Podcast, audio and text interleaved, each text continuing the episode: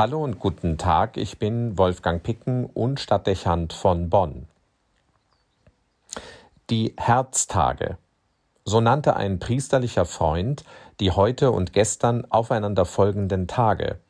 Dem Herz Jesu Fest folgt direkt das Fest des unbefleckten Herzens Marias. Ein Zueinander von Tagen, das eine große symbolische Dichte besitzt. Dem Gedanken an das große Herz, das Jesus für den Menschen hat und das Grundlage für seine Menschwerdung und sein Lebensopfer war, ist der Gedanke an die Gottesmutter verbunden, die als erste stellvertretend für die Menschheit mit offenem Herzen die Botschaft Gottes aufgenommen und für sie gelebt hat.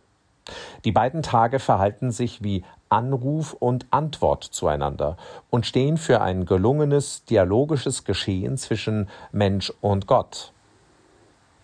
Besonders beeindruckend ist dabei die symbolische Reduzierung oder sagen wir besser die Konzentration auf das Herz. Es steht für die Liebe und das Leben. Das verdeutlicht damit sehr eindringlich, worauf es im Prozess des Glaubens ankommt.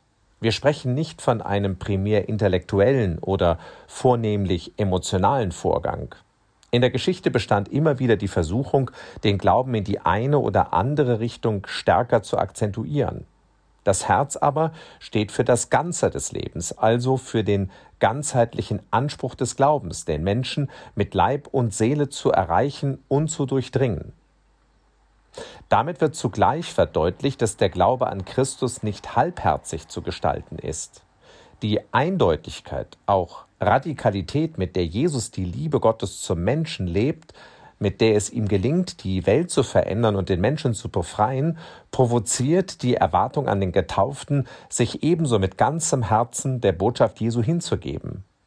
Veränderung, auch in unserer modernen Welt, wird nicht erreicht werden können, wenn der Mensch nicht bereit ist, leidenschaftlich und mit Herzblut die Sache Jesu zu verfolgen.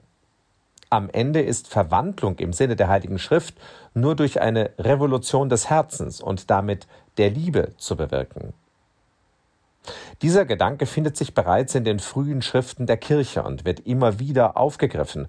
Oft sind es Krisenzeiten, in denen neu eingesehen wird, dass es mehr Liebe und Entschiedenheit, mehr Herz und Leidenschaft braucht, wenn der Mensch nicht in Hass und Elend, nicht zuletzt in Irrtum und Unwahrheit versinken soll ob in Zeiten des Mittelalters oder in der Neuzeit, wie beispielsweise der wechselhaften Epoche des 19. Jahrhunderts, gewinnt eine Frömmigkeit an Bedeutung, die sich sehr an der Symbolik des Herzens orientiert. Viele Kunstwerke, die das Herz Jesu oder das Herz Mariens zeigen, zeugen davon. Sicherlich treffen sie heute nicht mehr unbedingt den Geschmack der Zeit. Die Herzensbilder wirken auf viele zu naiv. Aber der Inhalt, den sie transportieren wollen, könnte für unsere Gegenwart wieder besonders wichtig werden. Ob profanes oder kirchliches Leben, wir stellen sehr auf das Intellektuelle und Rationale ab, und das Materielle steht für uns hoch im Kurs. Auch sind wir darum bemüht, viele Interessen gleichzeitig zu verwirklichen. Wir schätzen es besonders, wenn ein Mensch multitaskingfähig ist. Im Ergebnis sind wir dann aber oft halbherzig und wenig für etwas wirklich entschieden. Vielleicht ist das der Grund, weshalb wir im politischen Bereich und in der Kirche nicht weiterkommen. Wir sind zu wenig und zu wenig entschieden mit dem Herzen bei der Sache. Ja, und vielleicht stellen wir auch die Liebe zu sehr zurück, um bestimmte Ziele besser erreichen zu können. Die symbolische Reduktion auf das Herz, die diese beiden Tage vornehmen, könnte Anlass sein, sich auf das Wesentliche zu reduzieren, auf die Liebe und das Leben.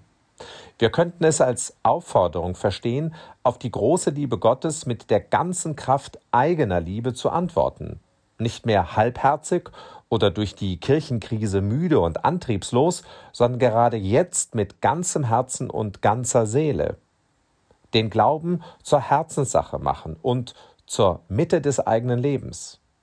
Es sollte nicht wundern, wenn das Veränderung und Verwandlung brächte.